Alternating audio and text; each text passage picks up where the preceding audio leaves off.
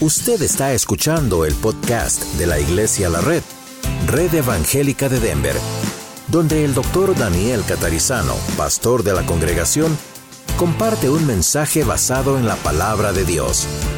Ahora abra su corazón y permita que en los próximos minutos el Señor le hable y le bendiga.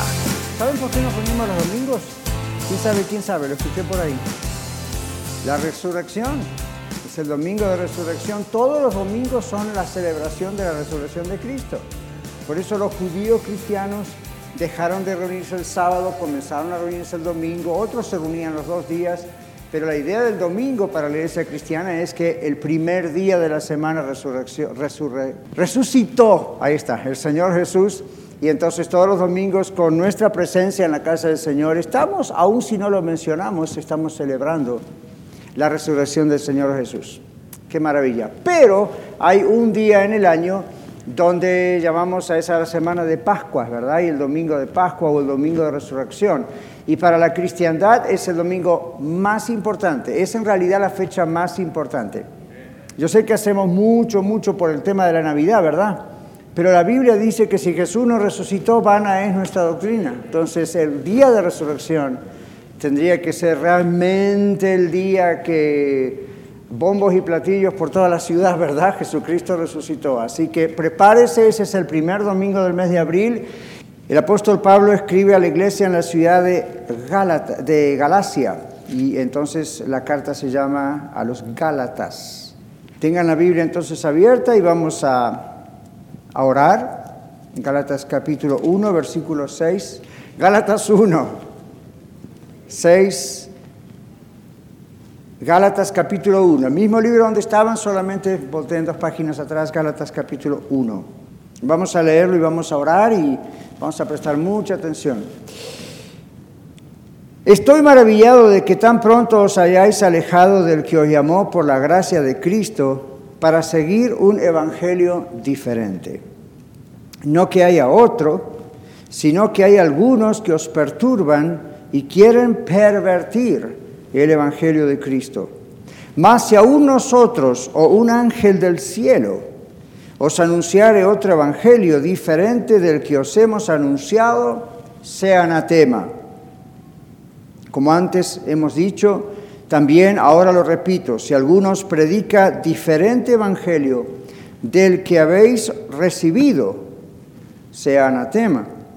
Pues, ¿busco ahora el favor de los hombres o el de Dios?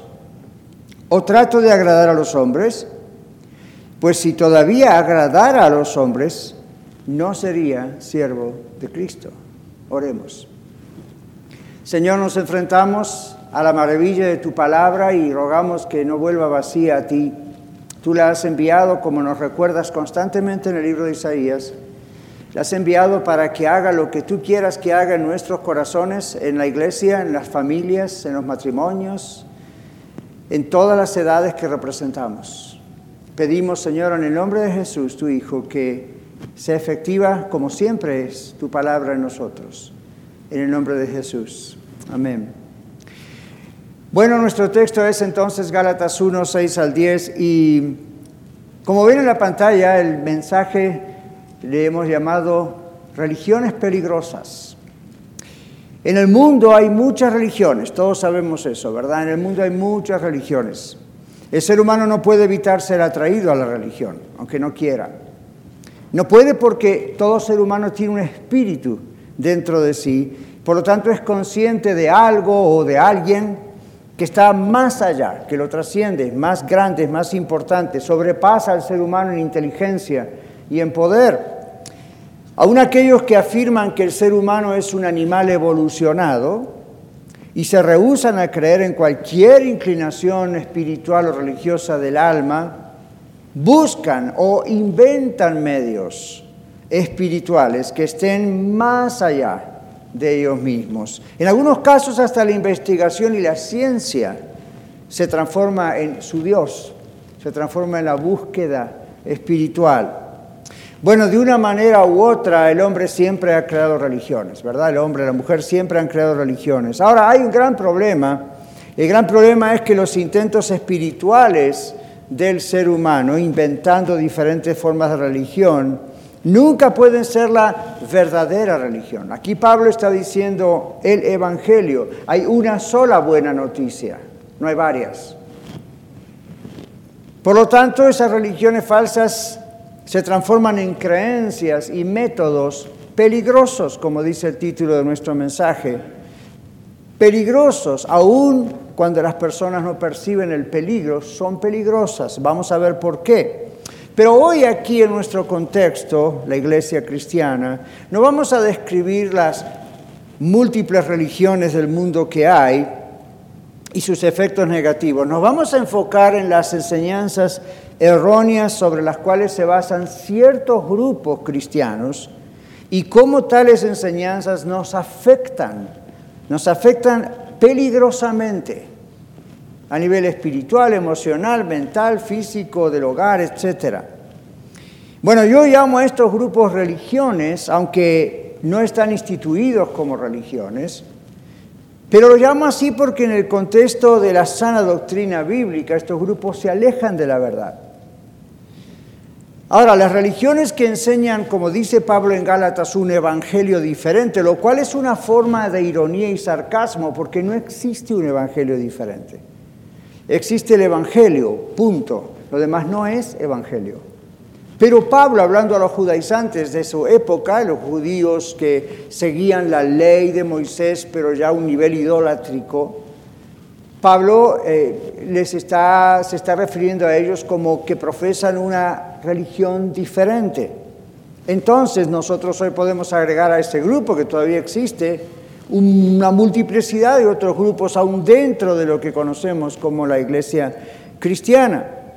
Esos grupos enseñan ese evangelio diferente y son peligrosos porque hacen creer a la gente que esa religión o ese grupo o lo que enseñan es algo conveniente para agregar a sus vidas. Conveniente para agregar a sus vidas. Pablo dice que estorban. Aquí dicen si los estorban. Dice que, y usa esa palabra, ¿verdad? estorban. En griego, que fue escrito originalmente, es la palabra tarazo. Tarazo. Y eso significa disturbar mentalmente con emociones, perplejidad y temor. Y cuando uno estudia estos grupos, aún cristianos, ni que hablar de otras religiones, uno se da cuenta que estorban a la gente con experiencias emocionales exageradas, que ellos las llaman del Espíritu Santo, no siempre son del Espíritu Santo, con experiencias mentales extrañas y con perplejidad, con temor, con inseguridad.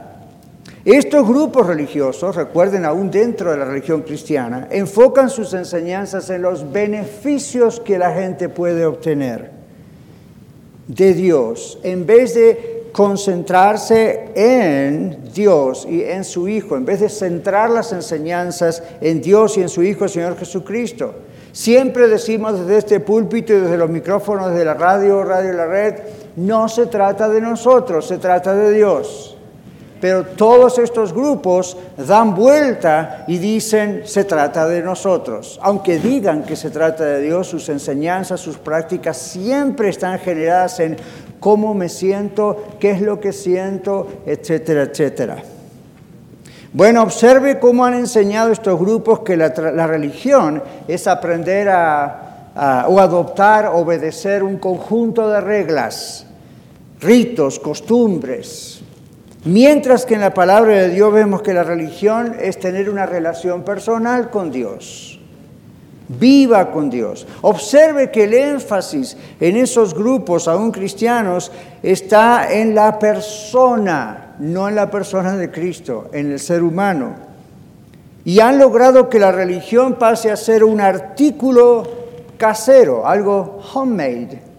Es como quien va a la tienda y compra un electrodoméstico para ayudarle a vivir una vida más fácil en su vida. Mucha gente ha adoptado, tal vez algunos de ustedes, otros que están viéndonos en YouTube o en Facebook, Hoy el Señor les va a mostrar que tal vez han adoptado la religión cristiana como un complemento a sus vidas, algo conveniente, algo lindo, ¿por qué no? Miren, cantamos, oramos, oramos unos por los otros, Dios bendice, y, el, el problema está en simplemente agregarlo como una parte de la vida, nada más. Estos grupos, estos grupos cristianos tienen alimentan, hacen un reinforcement, hacen un, refuerzo de ese problema que es tan, tan típico en el ser humano. El famoso evangelista Charles Spurgeon, hace años que está con el Señor, en su libro, estoy leyendo su libro que se llama El Espíritu Santo, y en su libro él dice, él dice varias cosas interesantísimas, pero él hace una pregunta en un momento y dice, ¿te hiciste lo que eres? Did you make yourself? ¿Te hiciste lo que eres? Sepa que usted y yo podemos, podemos fabricar lo que somos. Podemos llegar a fabricar la persona que somos. Debido a las enseñanzas equivocadas, ya no solo las que recibimos del mundo, las que recibimos a veces en las iglesias. Enseñanzas equivocadas que recibimos acerca de Dios, de la religión, de la iglesia misma, de enseñanzas equivocadas que recibimos de la vida. Esto es algo tremendamente peligroso, es algo falso. Saben ustedes que lo falso siempre termina en destrucción, lo falso destruye. Miren lo que dice el Señor, Mateo capítulo 7, para los que apuntan, versículos 13 y 14. Dice Jesús, entrad por la puerta estrecha, porque ancha es la puerta y espacioso el camino que lleva a la perdición y muchos son los que entran por ella. Porque estrecha es la puerta, dice el Señor, y angosto el camino que lleva a la vida y pocos son los que la hallan. Otro texto dice, muchos son llamados, pocos escogidos. Vamos a mirar seis de estas religiones que yo las llamo peligrosas y culpables de desviar a la gente de la verdad.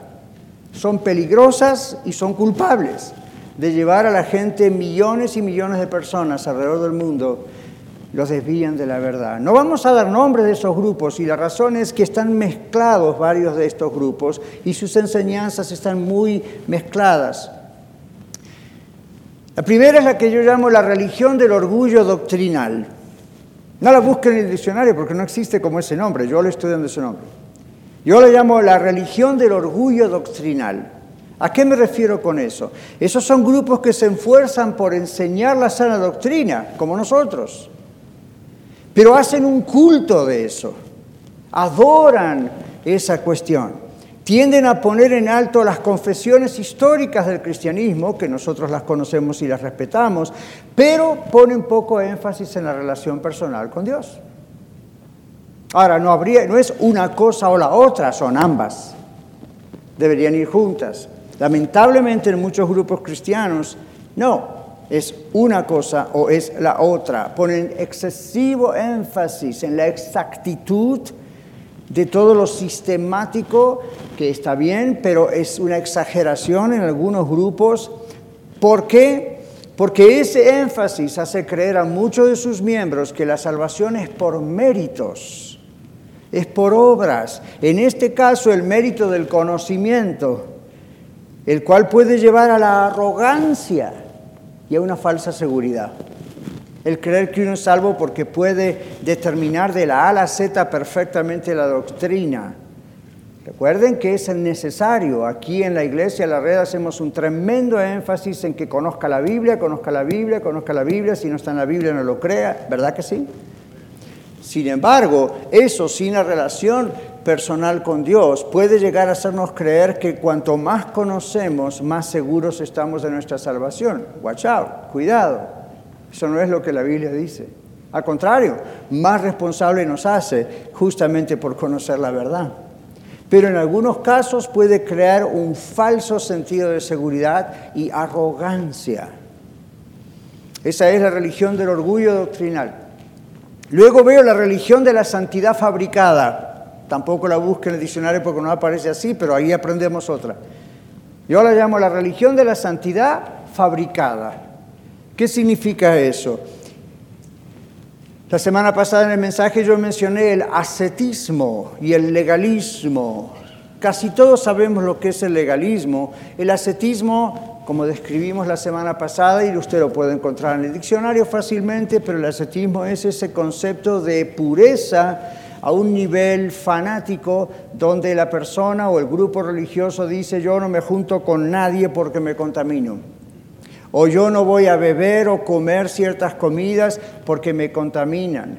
Es decir, voy a tomar partes del Antiguo Testamento, las voy a traer a mi vida hoy y voy a pensar que eso me hace salvo, o mantiene mi santidad, o me mantiene la salvación.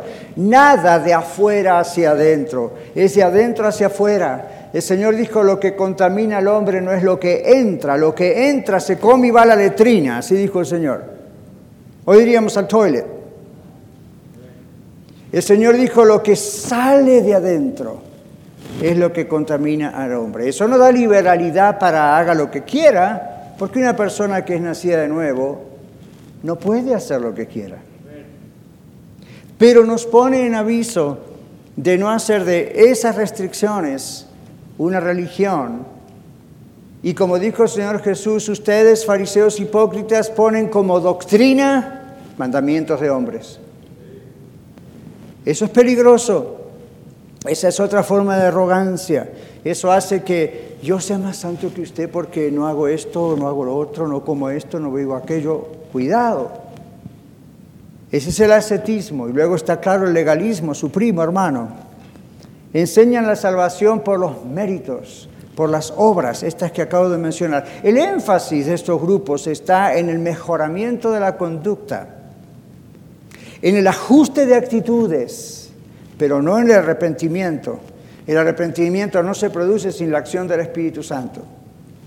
Esta enseñanza que estoy describiendo lleva a la arrogancia y a la inseguridad de la salvación. Estos grupos siempre están inseguros de su salvación. ¿Por qué? Porque su salvación depende de los méritos, depende de las obras.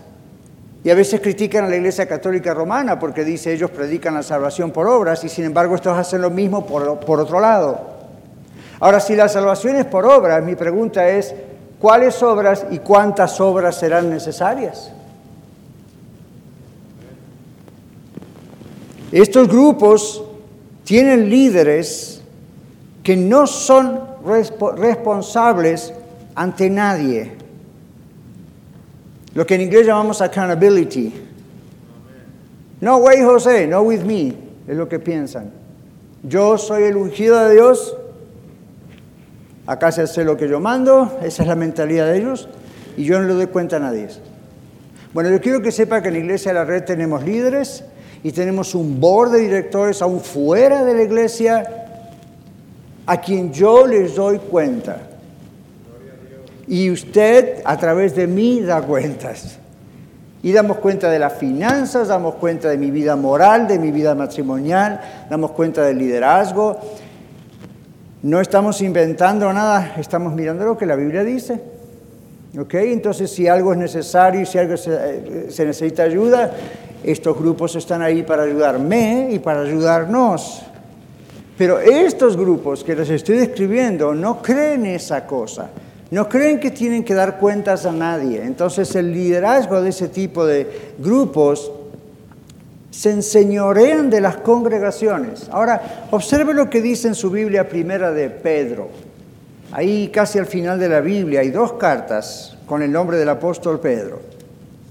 Y en primera de Pedro, capítulo 5, versículos 1 al 4, menciona la palabra ancianos, que es un equivalente en la iglesia primitiva a líderes, pastores, gente que está en el servicio de la palabra de Dios, en el consejo. Primera de Pedro capítulo 5 dice, ruego a los ancianos que están entre ustedes, yo anciano también con ellos, no está hablando de canas, ¿ok? Está hablando de liderazgo. Y testigo de los padecimientos de Cristo, que soy también participante de la gloria que será revelada, apacentad la grey de Dios, la congregación que está entre vosotros, cuidando de ella no por fuerza, sino voluntariamente, no por ganancia deshonesta, sino con ánimo pronto, no como teniendo señorío sobre los que están a vuestro cuidado, sino siendo ejemplos de la grey. Y cuando aparezca el príncipe de los pastores, Señor Jesús, vosotros recibiréis la corona incorruptible de gloria. Y continúa. Pero observen ese texto.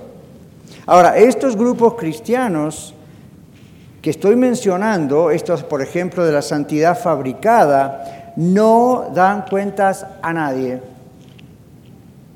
Entonces se enseñorean de sus congregaciones, le sacan el jugo, como decimos, lo más que pueden. La palabra de Dios prohíbe a los pastores hacer eso y a cualquier líder. Vamos a la tercera religión, que yo llamo la religión del evangelio transaccional. ¡Wow! Es una palabra media extraña. No, todos los días usted y yo hacemos transacciones. transactional, ¿okay? es el evangelio transaccional. El énfasis de estos grupos está en los fenómenos espirituales que ellos dicen que es del Espíritu Santo, a veces sí, otras veces no, y no énfasis en la sana doctrina. Todo se trata de grandes manifestaciones, pero no conocen la Biblia, ignoran la gran parte de la Biblia. Estos grupos se caracterizan por su ignorancia doctrinal. Estos grupos invocan constantemente las manifestaciones del Espíritu Santo, pero descuidan la revelación escrita por el Espíritu Santo, la Biblia. Las enseñanzas de estos grupos se basan en la teoría del intercambio o de la transacción. Es decir, la fe de esta gente y su buena conducta a cambio de las bendiciones de Dios. En otras palabras, Señor, me tienes que bendecir porque soy un buen chico. Me tienes que bendecir porque mira cómo cumplo todo lo que me dicen mis líderes que debo cumplir. Entonces, ¿qué ocurre? Muchos de estos miembros de estos grupos luego se apartan del Señor cuando no se cumplen las expectativas de lo que ellos esperaban, las oraciones que estuvieron haciendo, o en otras palabras, los resultados de sus transacciones con Dios. Queridos, no podemos negociar con Dios. ¿Quiénes somos nosotros para tratar de hacer una negociación con Dios? Me merezco tal bendición porque soy un buen esposo. Me merezco tal bendición porque diezmo y ofrendo. Me merezco tal bendición porque aparte de diezmo y ofrendo, mire qué santo soy que encima aparto algo más para Radio La Red. Así que, camán Dios. Bless me, bless me. Esa es la teoría transaccional, es la teoría del intercambio. Es como en la antigüedad, antes que existiese el dinero, existía lo que se llama el trueque. Entonces la gente no manejaba dinero, la gente manejaba un animal por papas. Usted cosecha papas, yo, yo tengo animales, yo le doy un animal, usted deme tantos kilos de papa y ahí estamos. Dios no es así. Usted y yo no podemos hacer una negociación con Dios. Porque lo que va a pasar es que si Él no nos responde como nosotros queremos, bye bye Dios. Él es el Santa Claus universal que no se acordó que yo soy un buen chico.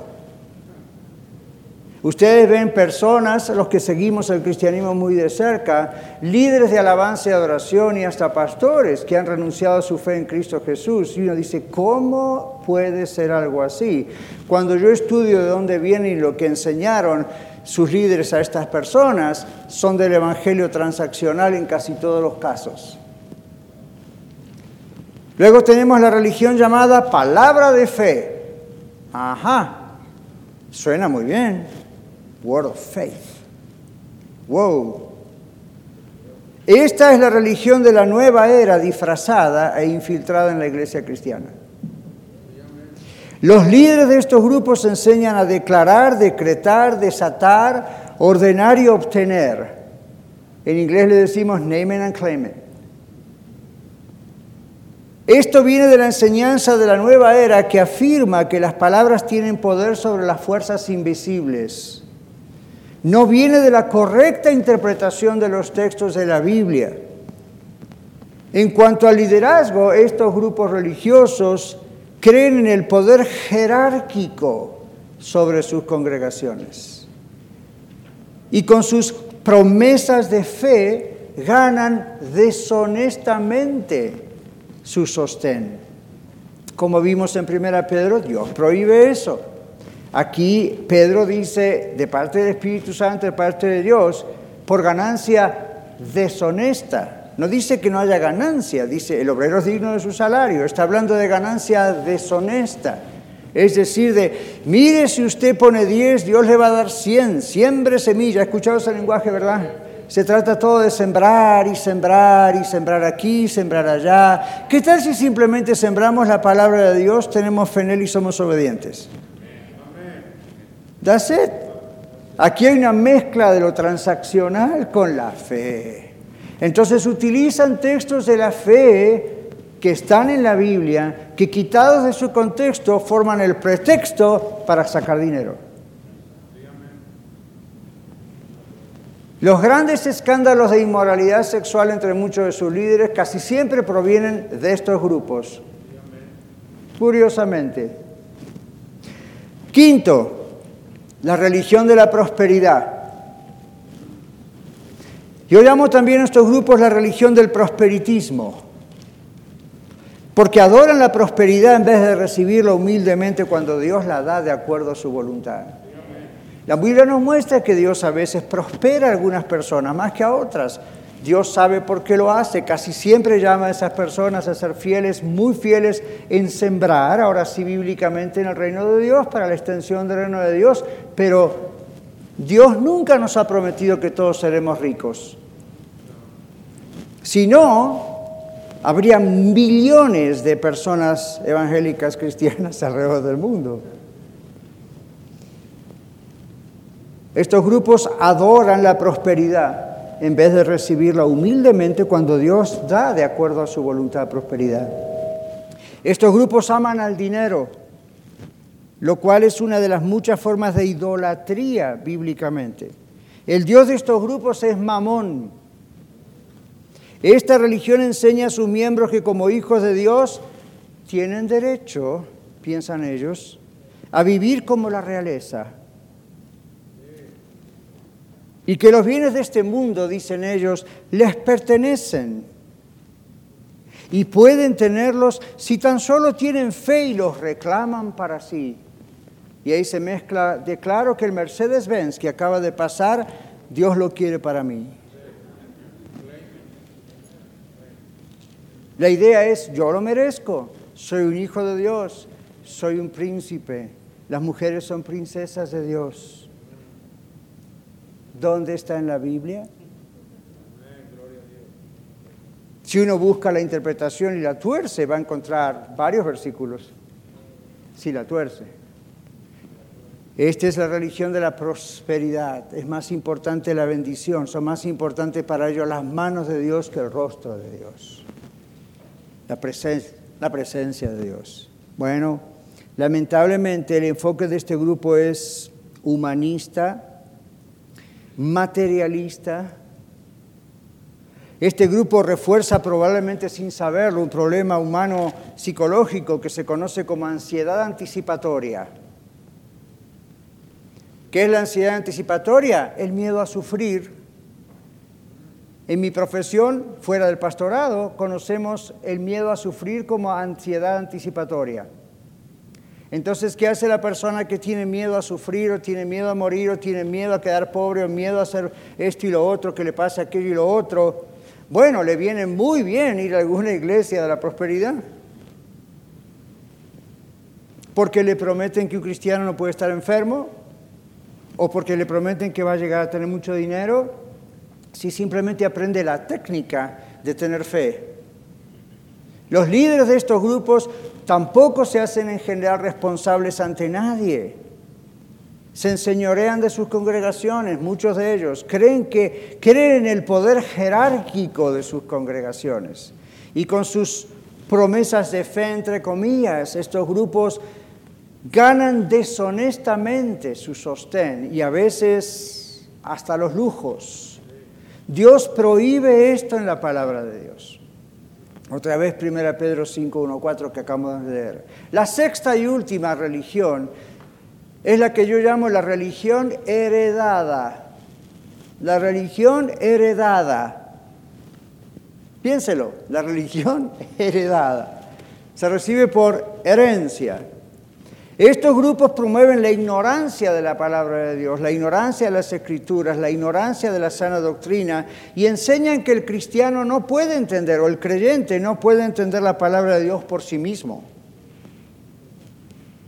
Entonces, ¿para qué va a abrir la Biblia en la semana? Usted tiene que venir acá que yo se la explico, usted no entiende nada, usted es tonto. Esa es la idea. No, eso no es bíblico.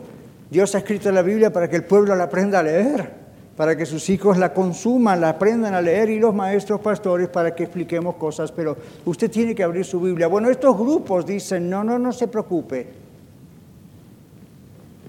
Enseñan que el creyente no puede entender la palabra de Dios por sí misma o por sí mismo. Estos grupos promueven el temor al hombre, por ejemplo, el temor a sus líderes, bajo el argumento de que esos líderes son ungidos de tal manera especial que son infalibles y por lo tanto deben ser obedecidos. Y tienen hasta la desfachatez de crear leyes y crear doctrina al nivel de la palabra de Dios y con la misma autoridad en lo que ellos creen que es.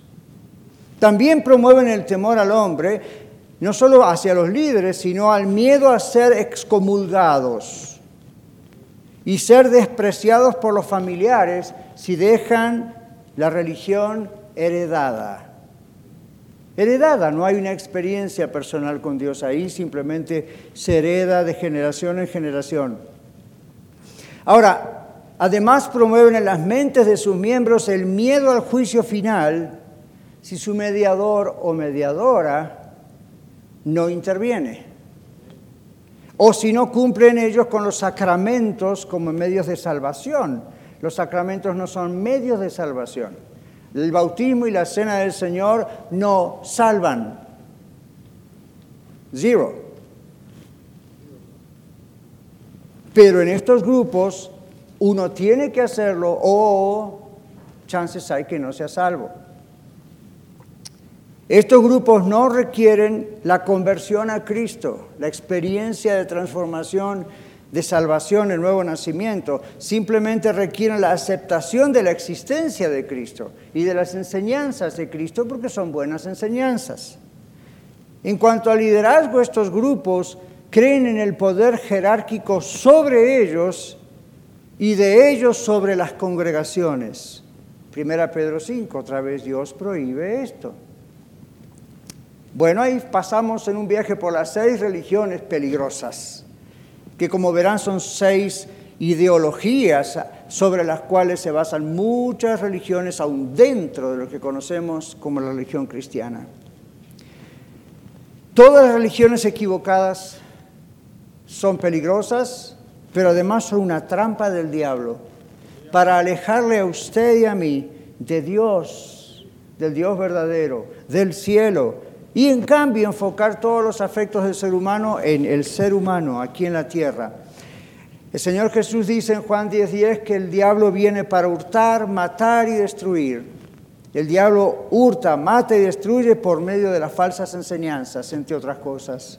Jesús vino para que tengamos vida abundante por medio de la adopción y relación personal con Él cuando usted recibe a Jesucristo como su único y suficiente Salvador, el Espíritu Santo sella su vida, Dios le adopta como su hijo o su hija, usted tiene esa salvación asegurada. La persona que es salva no puede ser echada ni quitada de las manos del Padre. Jesucristo dijo, mi Padre que me las dio mayores que todos, y nadie las puede arrebatar de la mano de mi Padre. La pregunta no es si la salvación se pierde porque bíblicamente no se pierde, la pregunta es, ¿es usted salvo o no? La pregunta no es si usted es hijo de su papá o de su mamá. La pregunta es, ¿son ellos su papá y su mamá? Repito, la pregunta no es si usted es salvo, la pregunta es, ¿quién es su Dios? Si Jesucristo es el Señor de su vida, usted es salvo. Usted lo sabe. El Espíritu Santo da testimonio a su Espíritu que usted es de Dios, dice el Señor. No hay arrogancia en usted, porque la salvación es únicamente por los méritos de Jesucristo.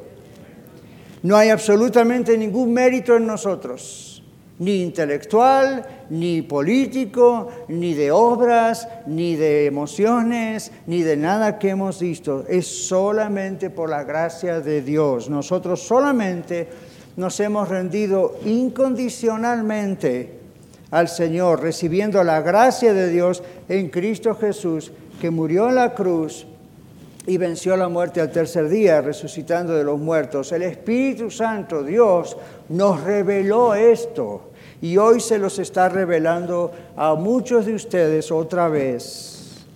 Pero en ese misterio de Dios, usted tiene que tomar una decisión. Y es obedecer la voluntad de Dios. Y la voluntad de Dios, dice Juan 6:40, el Señor Jesús dice, la voluntad de Dios es que crean que Jesucristo es Dios y que Jesucristo es el único que pudo poner en la cruz su vida por usted y por mí.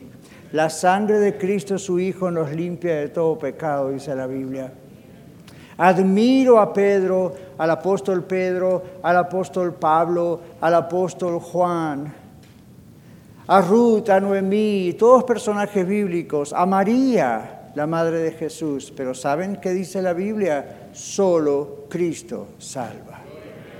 Solamente la sangre de Cristo nos limpia de todo pecado en el famoso Magnificat, cuando la Virgen María, siendo una doncella, aún soltera, recibe la visita del ángel, ella no dice yo seré la mediadora, ella dice aquí la sierva del Señor, hágase conmigo de acuerdo a tu voluntad. Indigna me presento hoy, tú eres mi Salvador. Léalo, está en su Biblia de Nácar Columna, versión católica. Léalo, está en su Biblia Reina Valera 1960-2015 en inglés, español, en turco, en chino, en alemán y en todo lo que se le imagine. Está allí y no ha cambiado. Hay un solo mediador entre Dios y los hombres, Jesucristo, hombre. Vamos orando a Él gracias a los méritos de la cruz de Cristo. Oramos en el nombre de Jesús porque solo Cristo es el mediador, solo Cristo salva. No es el pastor, no es la iglesia, ni la Santa Iglesia Apostólica Católica Romana, ni si quiere le llama a usted la Santa Iglesia la red, ninguna puede salvar. Solo Cristo salva. Y si usted cree eso, cambia su vida. Aun cuando no se trata de usted, siempre se trata de Él. Somos salvos para alabanza de la gloria de Él, por la misericordia que Él tuvo por nosotros. Y si usted dice, ¿por qué Alabado sea el Señor. Y si usted dice, pastor, ¿por qué Dios salva a algunos y a otros no? No le eche la culpa a Dios. Y si usted dice, ¿por qué Dios elige a uno y a otros no? Dios es Dios. La Biblia dice, ¿le va a decir el barro al alfarero, ¿por qué me haces así? No. Si Dios hubiese escogido salvar a una sola persona en la humanidad, él hubiera sido ampliamente misericordioso porque absolutamente nadie merece la salvación. Usted y yo tampoco.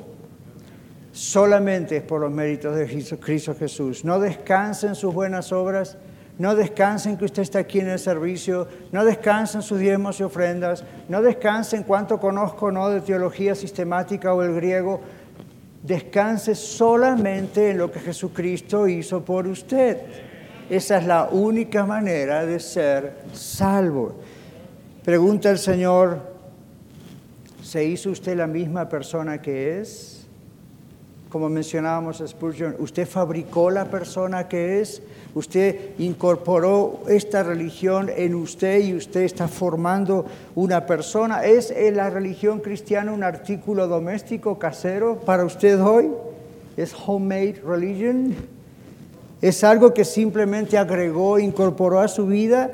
¿Creó usted la persona que es o Dios ha creado la persona que usted es? Si no es así, venga Cristo ahora. Él le va a ser la persona que usted debe ser. Vamos a cerrar nuestros ojos y vamos a orar. Dios quiere dar la oportunidad a aquellos que aún no han nacido de nuevo, que el Señor les ha mostrado en este mensaje, wow, yo soy alguien que soy producto de mi propia creación. No he nacido de nuevo, no soy salvo si muero en este momento, no hay María, ni Pedro, ni nadie que me ayude. Solo Cristo salva. Señor Jesús, yo creo lo que tú has hecho por mí en la cruz. Yo creo sin ningún lugar a dudas que tú eres mi Dios, encarnado, muerto, entregado en la cruz por mí. Y no podías quedar en la tumba porque la muerte no te podía vencer. Resucitaste el tercer día para justificarme delante del Padre, Dios, y darme vida y vida en abundante. Perdona mis pecados, entrego mi vida a ti, Señor, en este momento. Sálvame, sálvame. Ayúdame no a caer en las trampas de estos grupos que enfocan todo en mí cuando el enfoque tiene que estar todo en ti. Señor, recíbeme. En el nombre de Jesús te pido que me salves. ¿Hay alguien aquí que está orando esa oración? Gloria a Dios. Dios le bendiga. Dios te bendiga. Dios le bendiga. Muy bien. Hay personas aquí que están diciéndole, Señor, yo por favor, sálvame. No va a ser nunca por mis obras, nunca va a alcanzar. Ni en calidad ni en cantidad. Señor, no es porque soy miembro de esta iglesia, Señor, no es porque soy miembro de otra iglesia y visito aquí, Señor, es por tus méritos. Ayúdame a descansar en ti. Padre, en el nombre de Jesús, bendice no solo a ellos, sino a otros que están en video vía Facebook o YouTube y necesitan estar seguros de su salvación. Tu palabra nos dice que nos autoevaluemos, en otras palabras, que nos examinemos, dices, a ver si realmente somos de ti. Señor, muchos de nosotros nos examinamos y rápidamente descubrimos que sí somos de ti y no por nada de nosotros. No porque sabemos o no sabemos, o porque hacemos o no hacemos, o porque damos o no damos, Señor, solo porque sabemos que tú eres el Rey, tú eres Cristo Jesús, el Salvador, y te hemos dado nuestra vida. Mas hay otros, Señor, que aún siguen confundidos, siguen, Señor, alienados de ti, lejos de ti, por estas religiones culpables que aún usando tu nombre le, han hecho creer que hay algo que pueden hacer ellos para ser salvos. Oh Padre, trae un avivamiento a esta ciudad, trae un avivamiento a este mundo en estos tiempos peligrosos. Trae un avivamiento, Señor, donde realmente se exalte a Jesucristo, tu Hijo, a quien has enviado. Aviva, Señor, la iglesia, aviva estos grupos cristianos para que realmente busquen tu fe y se arrepientan de la falsedad que están enseñando. Avívanos a nosotros porque tampoco somos perfectos. Ayúdanos a no creer que lo somos ni a confiar en nuestras propias obras o inteligencia. Gracias te damos por tu misericordia, Señor. En el nombre de Jesús. Amén. Muchas gracias por escuchar el mensaje de hoy.